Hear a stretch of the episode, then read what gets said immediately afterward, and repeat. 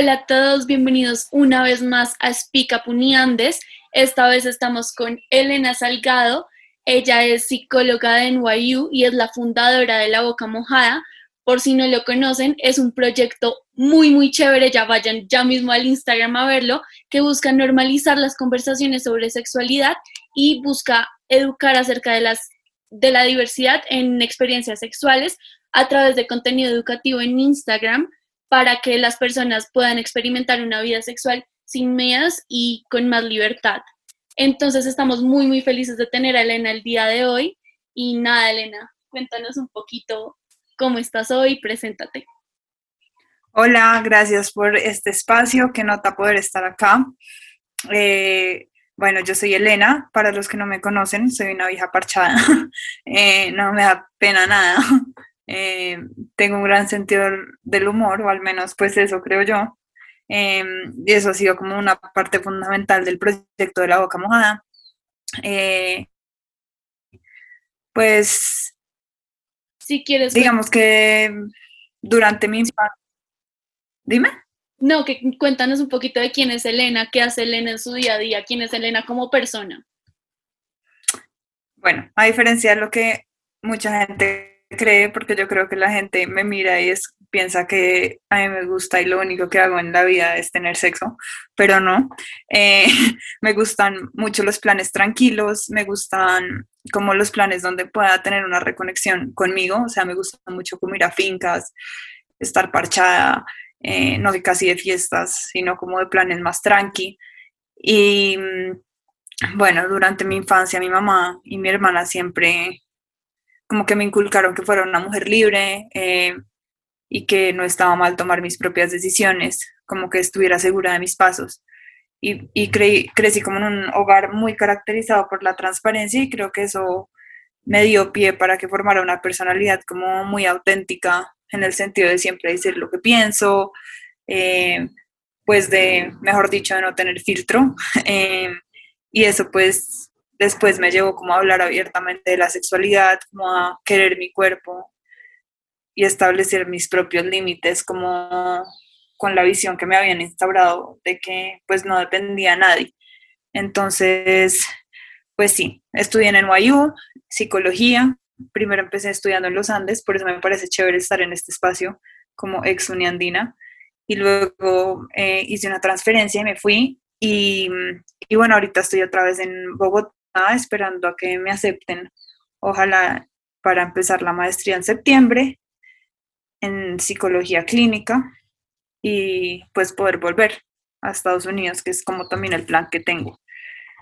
Lo máximo, Elena, definitivamente esa autenticidad es clave en la boca mojada y por eso quiero que ahora nos cuentes un poquito sobre tu proyecto, sobre la boca mojada, cómo empezó, eh, cómo nació, por qué empezó. Cuéntanos un poquito como más a fondo de tu, de tu proyecto?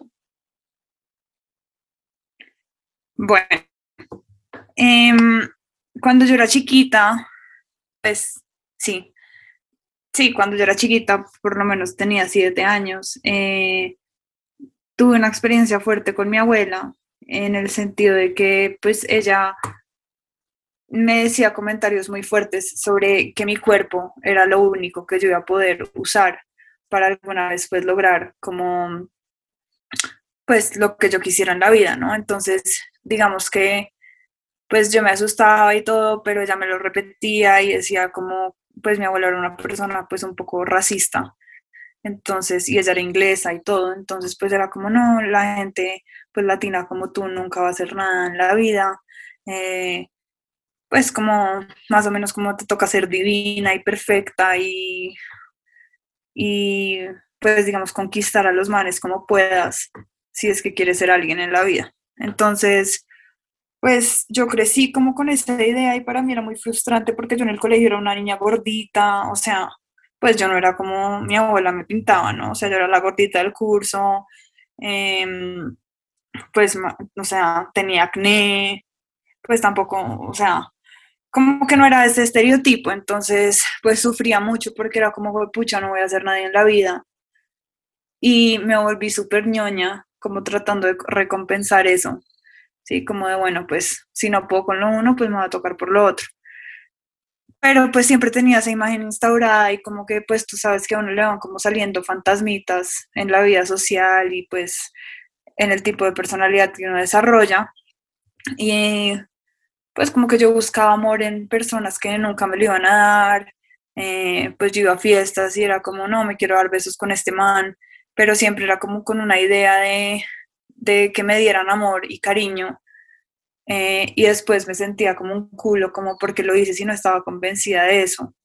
Em, y, y, pues digamos que eso me causaba mucha presión, ¿no? Y pues ahorita como les contaba, que mi, que mi mamá y mi hermana como que sí me instauraron muchísimo esa idea de, de libertad. Entonces, pues si a mí un man en una fiesta me gustaba, pues yo le coqueteaba, le caía, ¿sí? Era como, oye, me gustas, démonos besos, ¿sí? Y, y pues por eso la gente hablaba de mí, ¿no? Y era como, pues, o sea, hablaban mal y hablaban bien, seguramente había alguna gente que decía, Elena es muy chévere, y otra gente que decía, no, es muy lanzada. Y, y pues a mí eso como que me da duro en esa época de la adolescencia, donde como que todavía el, cerebro no está desarrollado y uno todavía es como muy vulnerable a sus comentarios eh, sociales. Entonces, eh, luego ya pues me fui a vivir a Nueva York y como que allá la visión me cambió porque pues obviamente es una cultura totalmente distinta a esta. Em, y pude ver cómo fue pucha, o sea, yo toda la vida he pensado que hacer cosas que no tienen, o sea, que darme un beso con un man en una fiesta, así que el man me caiga, está mal visto. Y acá yo veo, mejor dicho, unas orgías, gente, mejor dicho, más o menos tirando ahí al frente de todo el mundo, como unas cosas que yo decía como, pero porque en mi país es así, y uno lo hacen sentir así de mal, como por tomar sus propias decisiones sexuales y acá nadie dice nada, ¿no? Sí, claro, todo está Exacto. Y a mí eso me empezó a dar mucha rabia también, no solamente por mi propia experiencia, sino también por cómo yo veía a mis amigas, que pues ustedes que son niñas también pues podremos hablar del tema, pero pues una vez si uno se daba dos besos con dos manes en una fiesta, al otro día la llamada fija la mejor amiga, como soy una perra, eh, me siento como un culo, bueno, como todo este, esta decepción de lo que es uno, basándose pues en ciertas cosas que para mí después de llegar de Nueva York pues ya no tenían sentido y yo veía a mis amigas sufrir con eso. Y era como fue pucha, tú eres más que eso y tranquila y no pasa nada y veía también que, digamos, cuando la gente, o sea, cuando ciertas amigas le contaban a otras amigas, como que las amigas también juzgaban un resto y yo me volví como ese punto de, de desahogo para muchas niñas, como, pues, o sea, quiero hablar contigo, me pasó esto y como que me volví un apoyo, sí, en, en que estaba bien tomar esas decisiones y que no las iba a juzgar. Y por otro lado, pues también al ser mujer, entonces pues yo llegaba a una fiesta y, era como, ay, llegó Elena que nos hable de sexo. O sea, como que era el, bicho raro, pero el bicho atractivo. Entonces, em, pues yo dije, como, fue pucha, si a la gente le trama, o sea, primero que todo, como que chévere sería poder ayudar a, pues, mujeres con mi profesión, ¿sí? Y por otra parte, pues, si a la gente es un tema que le parece chévere, pues yo debería como tomar esto como una ventaja de algo con lo que me siento súper cómoda haciendo pues para impactar la vida de los demás, ¿no? Y, el proyecto nació muy como diciéndole a, una amiga un día en Nueva York como quiero abrir una página, quiero hablar de, lo que yo pienso sobre la sexualidad y quiero meterle como este componente de psicología y, y bueno, ahí dimos con el nombre. Y preguntar de dónde sale el nombre. No, oye, literalmente, o sea, íbamos caminando por Soho y fue como la boca mojada y yo como, sí, la boca mojada y ya, no tuvo nada de ciencia, o sea, se nos ocurrió. Estaba súper bien con el tema y con todo, pero sí tenía esa duda hace rato. Sí, sí, sí, no, y pues, o sea, va bien porque es como alguien que habla de esos temas que pues son como mojados por ser sexuales y bueno, y mm, y entonces empezó muy así y después pues conocí a mi novio y mi novio fue como, no, pues, o sea, esta idea está una chimba, tienes mucha tela por cortar y pues pues volverlo un emprendimiento, una nota. Y yo pues nunca había pensado en hacer plata ni nada con el negocio, ni con nada. Pero, pero me dijo como pues puedes empezar a vender productos, como entonces empecé a pensar como en esas formas de vender productos que fueran pues no por vender el producto, sino por ofrecer como una sexualidad, una educación sexual integral que le permitiera a la gente como empoderarse lo suficiente para querer comprar un producto. Entonces, pues así empecé y, y sí, eso fueron como los inicios ya hace como un año y medio. O sea, la boca mojada básicamente nace pues para ayudar a las personas a que dejaran de tener este tabú y a que tuvieran como un lugar donde se pudieran refugiar y decir yo no soy el bicho raro, la vieja que le dicen perra todo el tiempo, sino que hay muchas personas como yo y es normal, es normal hablar del tema, que es algo que nos pasa mucho pues en Colombia. Pero entonces es un tema, pues todo lo que nos has dicho es un tema que definitivamente pues te apasiona y es algo que aquí en el podcast hemos encontrado, como que la mayoría de emprendedores exitosos que hemos entrevistado son apasionados por lo que hacen y no son necesariamente como el administrador que quiso emprender para hacer mucha plata, sino le gusta el tema y lo está haciendo. Y eso es definitivamente lo que tú estás haciendo. Entonces, eh, quiero que nos cuentes un poquito de eso, cómo de aprender con lo que estás conectado, de cómo encontrar cuáles son esos temas con los que te conectas y cómo hacer una idea de negocio a partir de esas cosas que de verdad te gustan. Bueno, eh, pues digamos que lo fundamental en el caso de la boca mojada, yo creo que yo estaba tan apasionada por el tema de la sexualidad, también porque pues me había metido un montón en el tema de sexualidad en la universidad, eh, sobre todo pues en temas de sexualidad y salud pública, ¿sí? Como, eh, como reducir los casos de VIH y SIDA en, en el Harlem o en Bronx.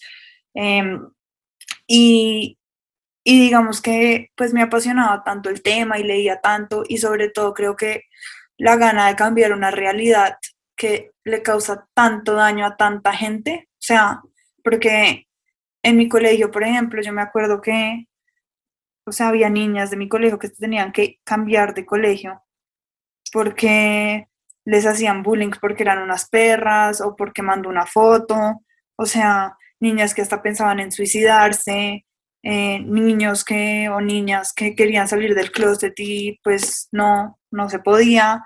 Digamos que todo el tema, yo viendo como a mi alrededor había tanta gente sufriendo por no tener una sexualidad como pues plena, en ese sentido, plena y, irresponsable, como con autonomía, con autonomía, sino que era más como, o bueno, todavía es, ¿no? Todavía es como un tema donde mucha gente vive por el otro y no por ellos mismos, ¿no? Entonces uno pues hace lo que es correcto y pues evita hacer ciertas cosas porque uno como un ser social pues quiere seguir como perteneciendo a ese nicho, ¿no? Entonces, pues eso causa mucho daño, mucho daño.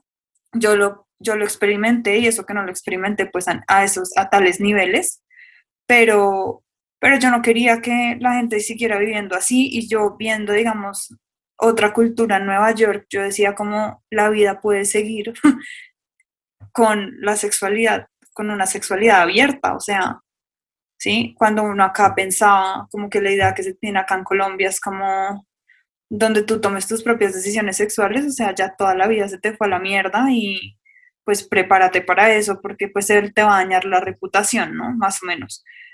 Y, viendo como esa otra perspectiva de que la sexualidad es parte de uno, pero no define lo que uno es, pues me impulsó mucho como a querer cambiar esa realidad y creo que así fue como que lo volví como un emprendimiento, ¿sabes? Como estando conectada no solo con el tema, sino con la problemática y con lo que yo veía, veía que le hace falta a la gente tener y, pues poco a poco, a medida que empecé, pues yo al principio decía como, pues sí, qué chévere un tema, pues hablar de esto, pero pues al principio yo no sabía que estaba causando tanto impacto, ¿no? Pero cuando uno empieza a ver y uno tiene un proyecto que va más allá de vender, no sé, lengüitas o trululus, ¿sí? Cuando uno ve que uno tiene un negocio que literalmente le cambia la vida a la gente, que que a través, por ejemplo, la venta de productos, la gente descubre que le gusta, la gente mm, por fin sobre todo las mujeres, como que por fin pueden sentir como placer, porque siempre toda la vida pues hemos estado como diseñadas para darle placer a los hombres y nunca a nosotras, y poder descubrir eso es descubrir otro mundo, es como volver a nacer, ¿sí?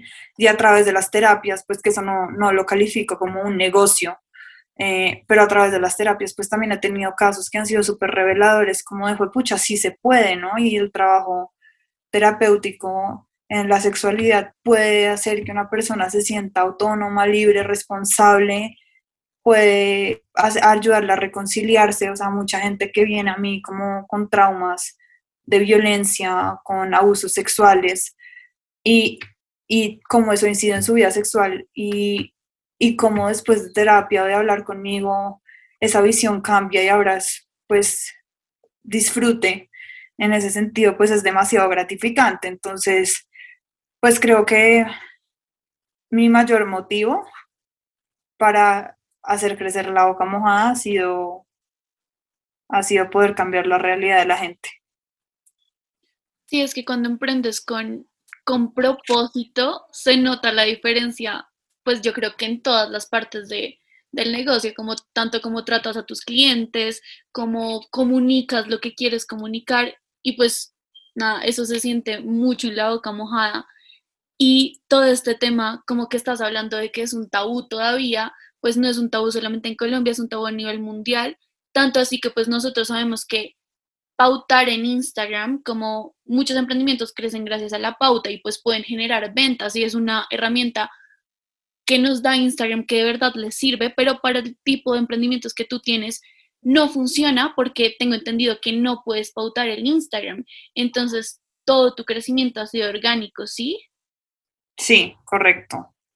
Y el crecimiento orgánico pues es mucho más lento, es mucho más difícil, es pues la competencia supongo que también es un factor bien importante, ¿Tú qué tips le puedes dar a los emprendedores que quieren tener un crecimiento orgánico o que solamente pueden tener un crecimiento orgánico en Instagram? Pues a mí lo que más me ha funcionado, honestamente, es crear contenido de calidad, ¿sí? O sea, crear cosas chéveres, crear cosas dinámicas, poner preguntas, eh, como tener un engagement todo el tiempo con la audiencia.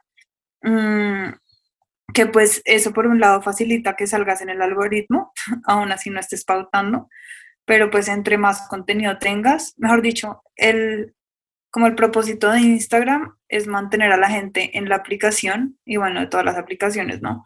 Es mantener a la gente en esa aplicación por el mayor tiempo posible. Entonces, digamos, cuando uno hace una encuesta o habla de ciertas cosas eh, y pone pues muchos stories, uno puede tener a un usuario ahí en la página por 15 minutos, ¿no? Y cuando tienes pues a 15 mil usuarios por 15 minutos, pues eso te ayuda a posicionarte dentro del algoritmo.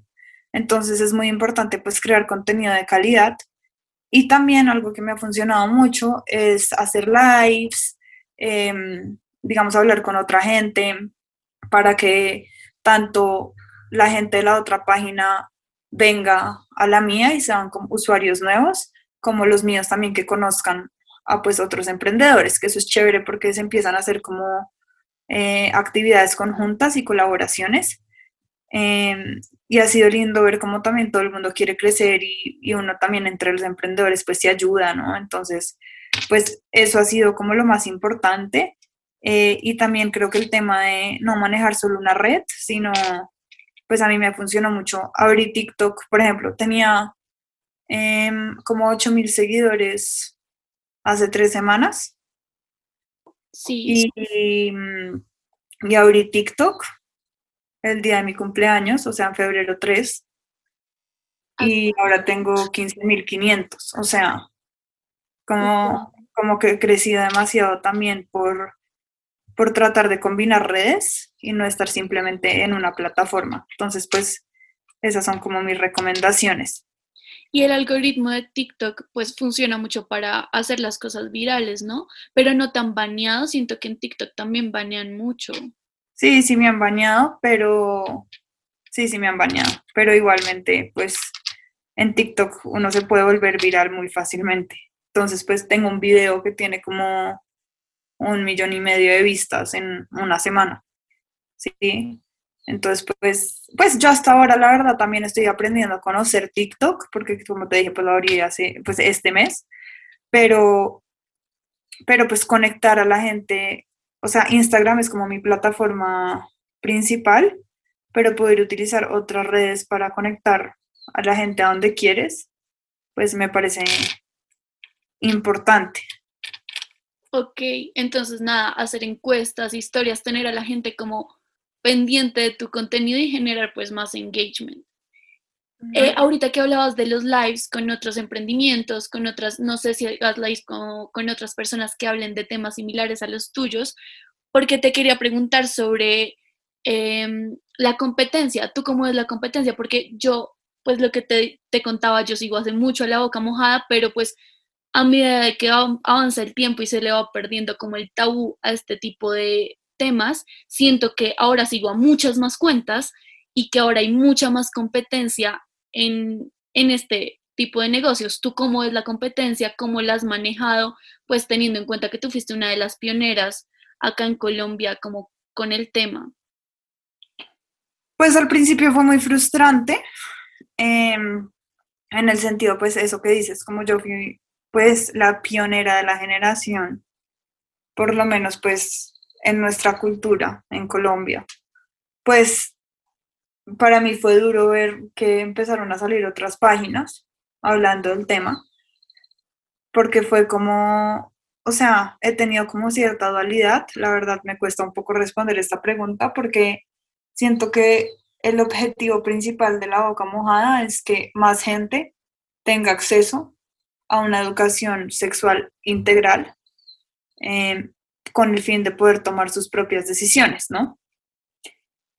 Esto pues implica también que pues dentro de, lo que uno esperaría, pues que uno se sienta súper bien, porque hay otras páginas que pues quieran transmitir esta información, ¿no? Pues entre más gente haya, pues más gente le va a llegar un tipo de sexualidad integral, en el sentido pues si son páginas que pues tiene sustento teórico y pues son personas que saben de lo que está hablando, pues qué chévere. Pero, pero al mismo tiempo, pues también como que me pegó un poquito en el ego, como fue pucha, o sea, como así.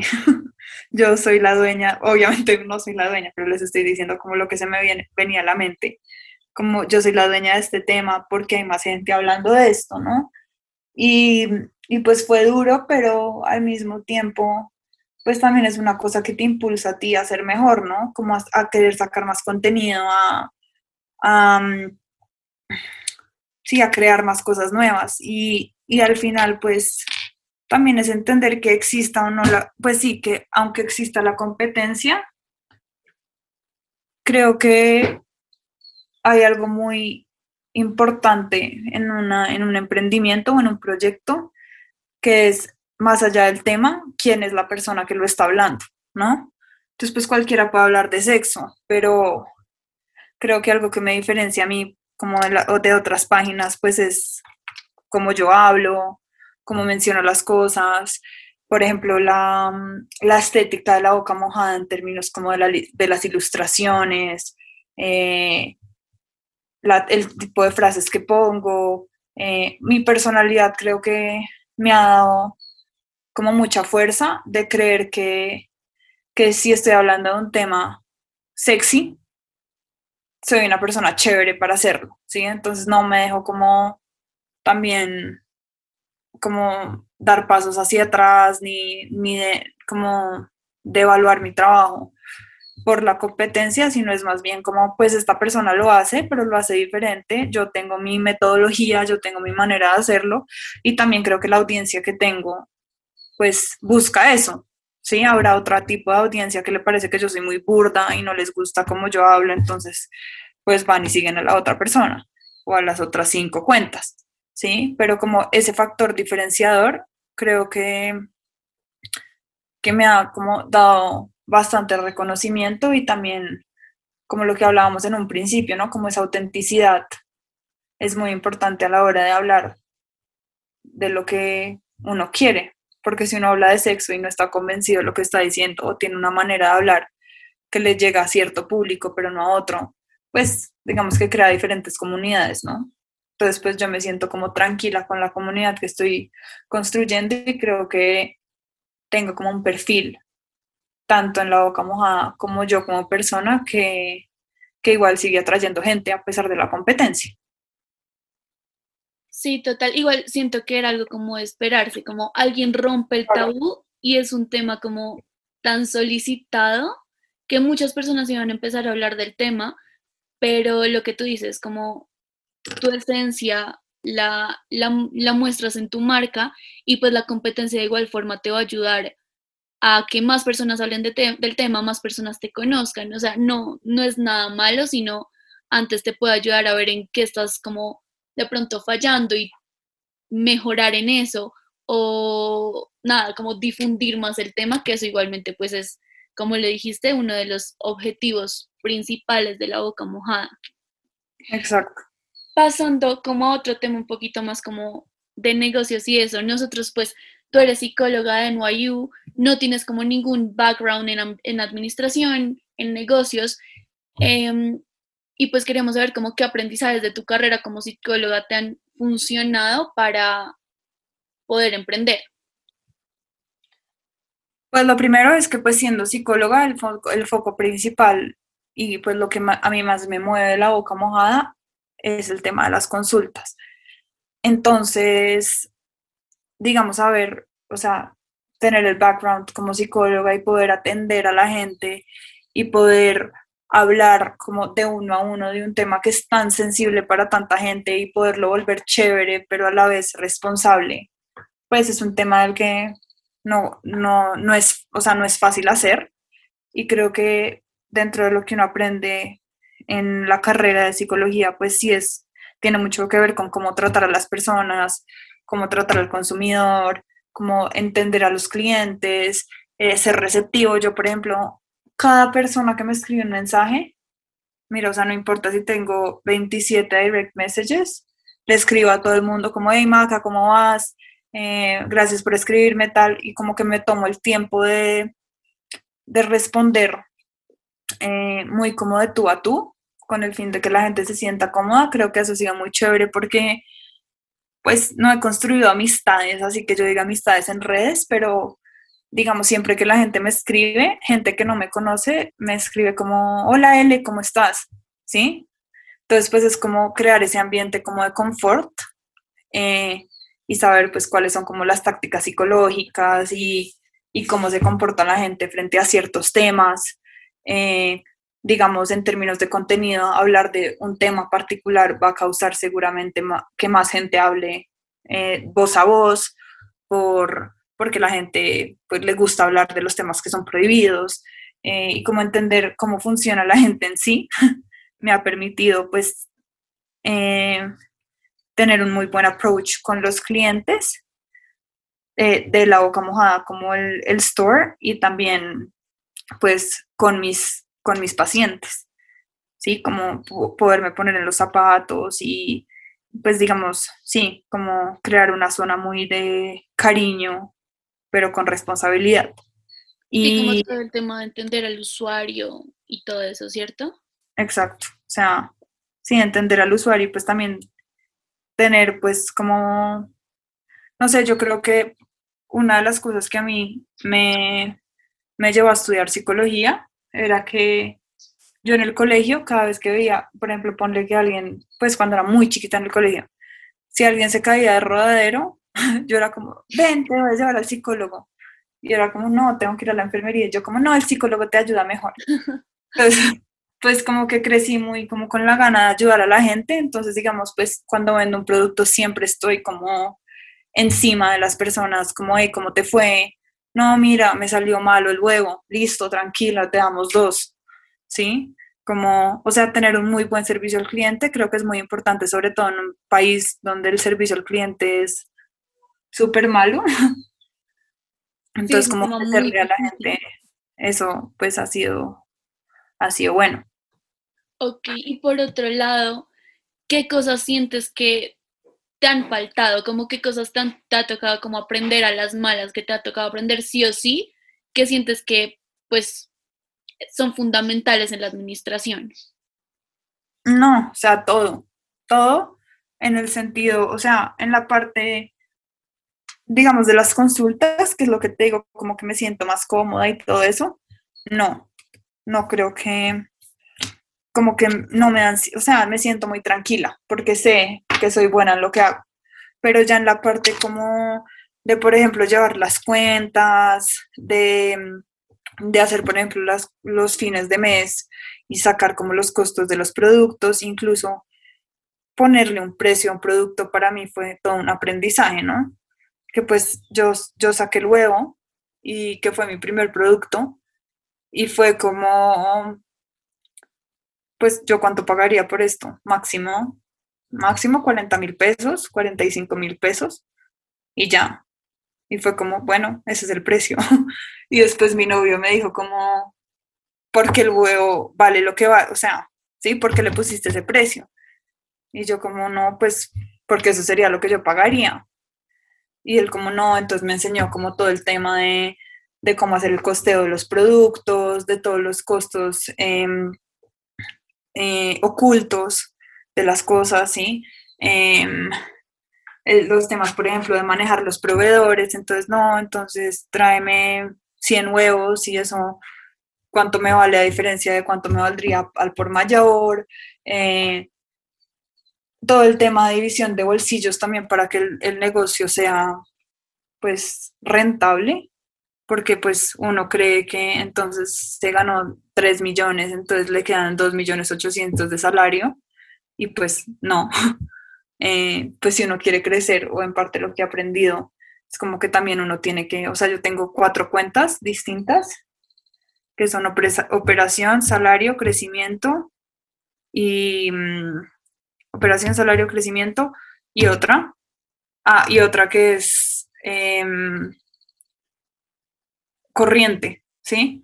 Y, y, me, y pues lo que yo me gano al fin, o sea, lo que me queda de las ventas reales, pues lo divido entre esos cuatro bolsillos, como para, no sé, si en algún momento quiero, digamos, sacar algo, otra cosa o otro servicio, otro producto, digamos, ahorita estoy, eh, voy a grabar un curso online entonces, pues, ¿cómo lo voy a pagar? Pues ya tengo ahorrado de la parte de, crecimiento y lo voy a invertir en algo que va a ayudar a crecer el proyecto.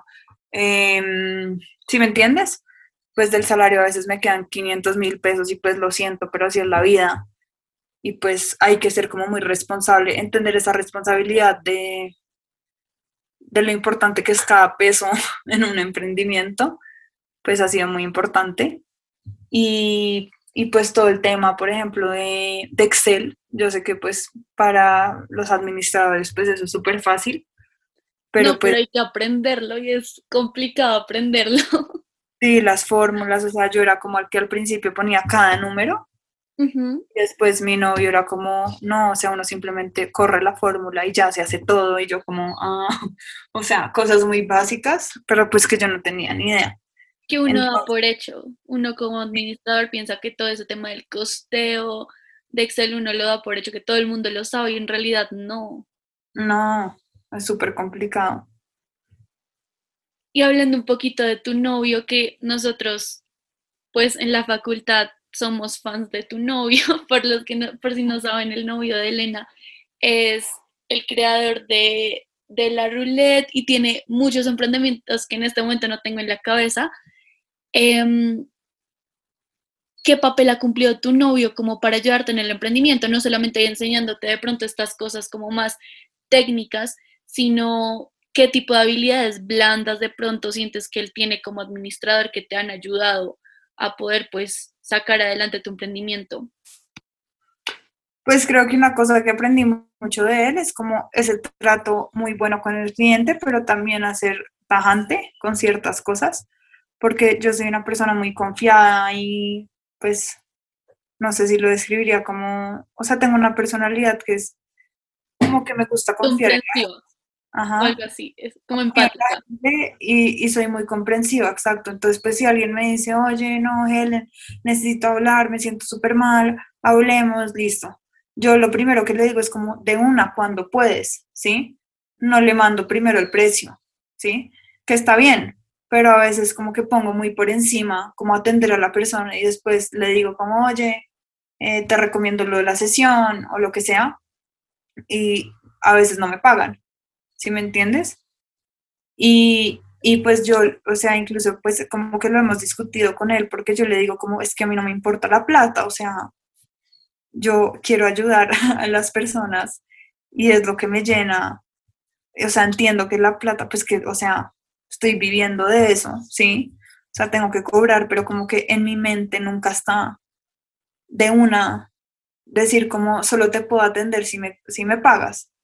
¿Sí me entiendes? Obviamente, pues a menos de que sea un pago, una sesión de emergencia, como no, o sea, más o menos como me voy a suicidar o le voy a hacer daño a alguien o algo así, digamos, esos casos de emergencia, como de auxilio, de primeros auxilios psicológicos, pero, pero me cuesta mucho como cobrar, odio cobrar. Entonces, pues eso ha sido como, eso ha sido, o sea, David me ha enseñado, no sé si eso es una, una habilidad blanda, pero sí como que hay que tener cierta tenacidad frente a eso, porque pues la gente sí se aprovecha mucho de los nobles, ¿no? Entonces, pues a mí me dicen, no, pues es que no, no, no hay para recargar Neki. Y yo pues lo primero que pienso es como, no, tranquila, no te preocupes, cuando puedas me pagas. Sí, pero eso ya me ha pasado varias veces y pues David me ha enseñado como que pues tengo que poner también mi trabajo pues por encima y hacerlo valer y, y que eso no significa que pues, o sea, que eso no significa que me esté importando más la plata, sino que pues también me importa poder. Estás valorando tu trabajo literalmente. Y eh, para lo que estudiaste son cosas, pues sí, que uno ve lo que te digo como más tangibles, como más reales, pero no es, la, no es lo que todo el mundo piensa. Sí, no, y, es difícil, o sea, cuando no la naturaleza de uno, pues es difícil. Otra vez también me pasó que ah, esta historia es chévere y tiene mucho que ver con administración, pero yo, pues yo vendo unas balas vibradoras, ¿no? Y pues las balas son como el producto estrella, o sea, todo el mundo compra la bala, o sea, más o menos medio Bogotá tiene la bala. Y em, resulta que se me acabaron. Yo tengo un proveedor de, de las balas, pues que viene del exterior y en ese momento pues no iba a alcanzar, o sea, tenía muchos pedidos y no iba a alcanzar pues a traer las balas a tiempo.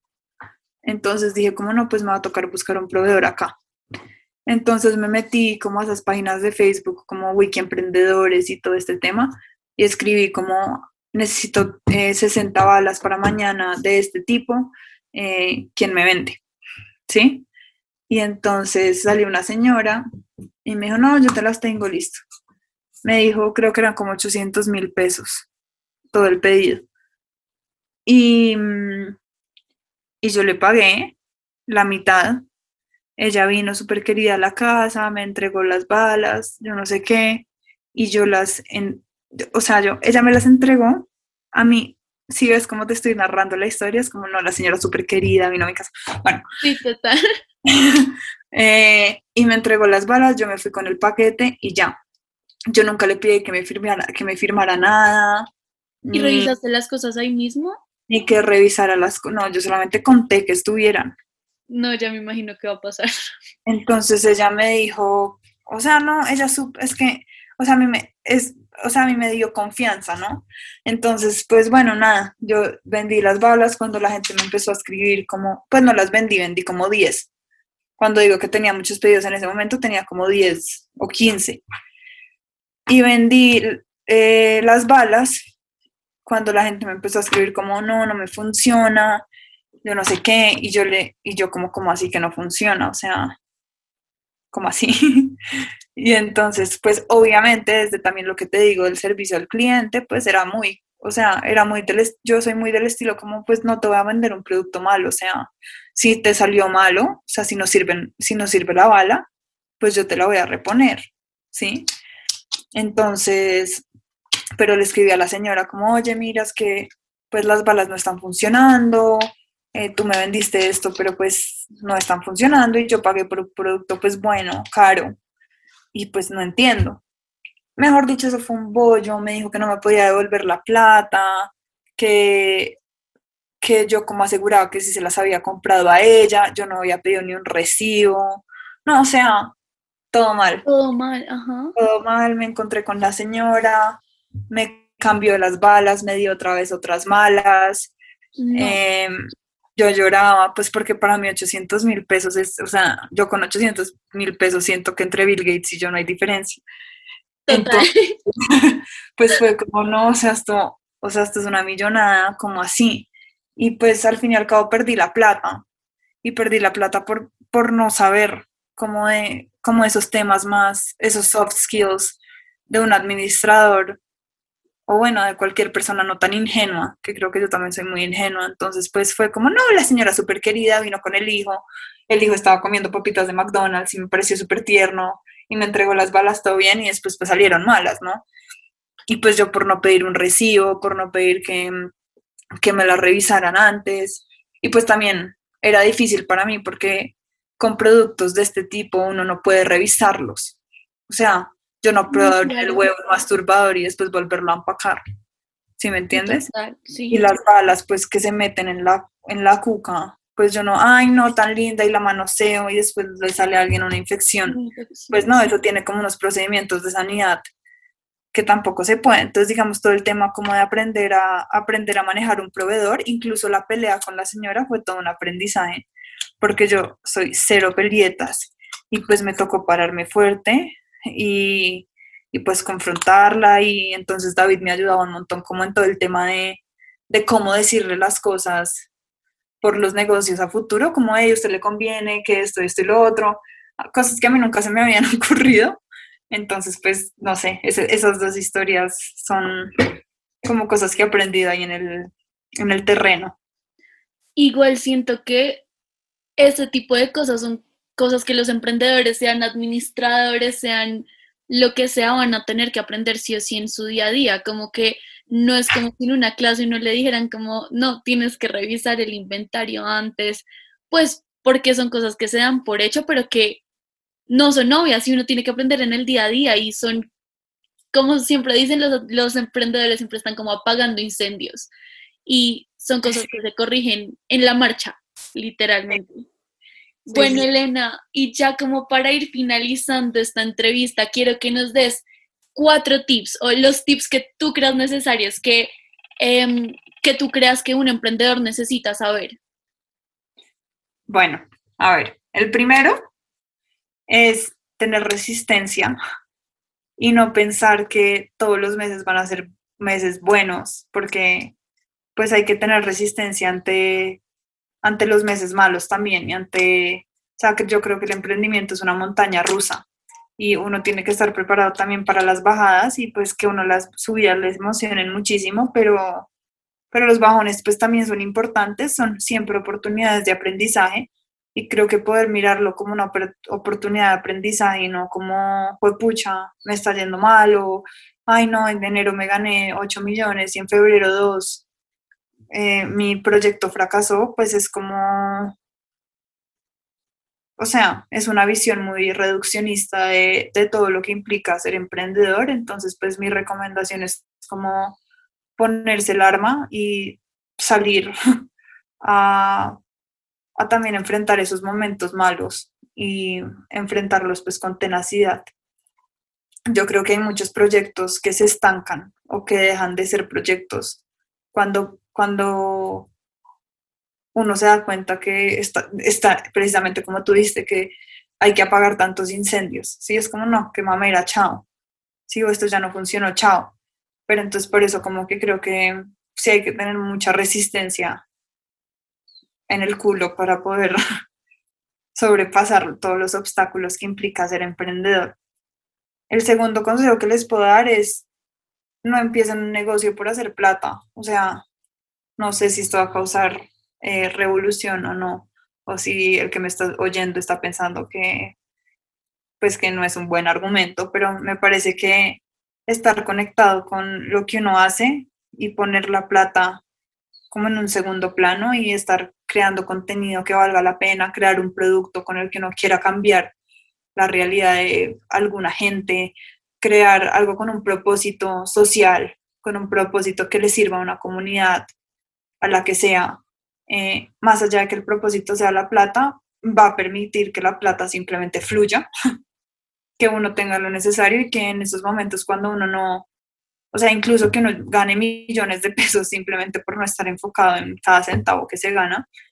Y, y pues también es importante porque uno de emprendedor tampoco es que gane brutos, que millonada, o sea, uno gana a veces muy poquita plata y, y estar conectado con lo que uno hace le permite a uno como pensar como fue pucha, bueno, tal vez no me gané cuatro millones de pesos, pero fui feliz el mes porque ayudé a estas personas, porque creé un contenido súper chévere, porque, bueno, por tantas otras cosas, porque aprendí esto, porque, porque, no sé, me dijeron que me hablaron bien de la boca mojada, o sea, como mirar esos pequeños logros también como ganancias y no simplemente estar enfocado en la plata. Em, otra cosa súper importante es tomárselo como un trabajo.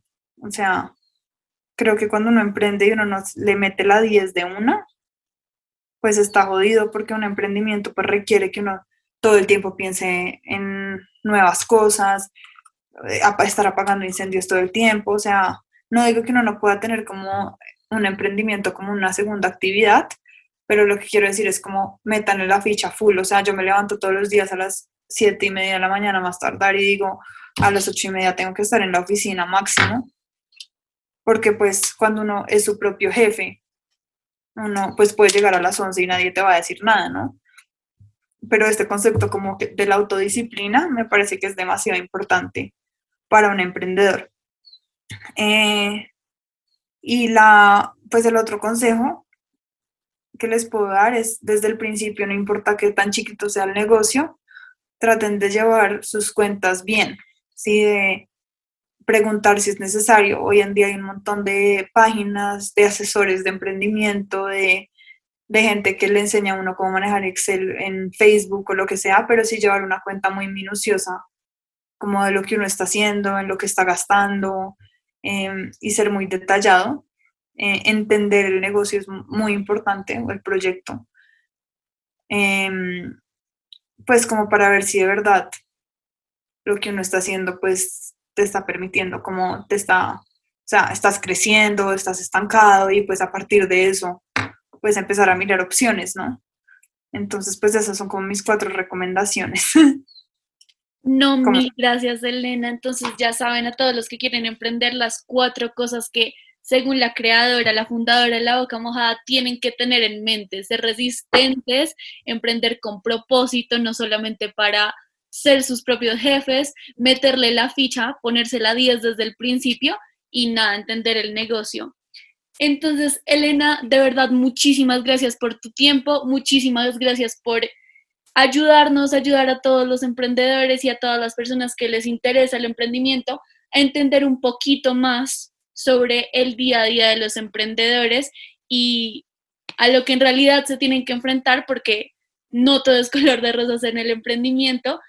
Y nada, sigan muy, muy pendientes. Ya saben que vamos a empezar a subir entrevistas dos veces al mes, cada 15 días, y también muy pendientes del Instagram del CEFA, donde vamos a estar publicando todos nuestros proyectos y más cosas sobre el podcast. Entonces, muchísimas gracias a todos.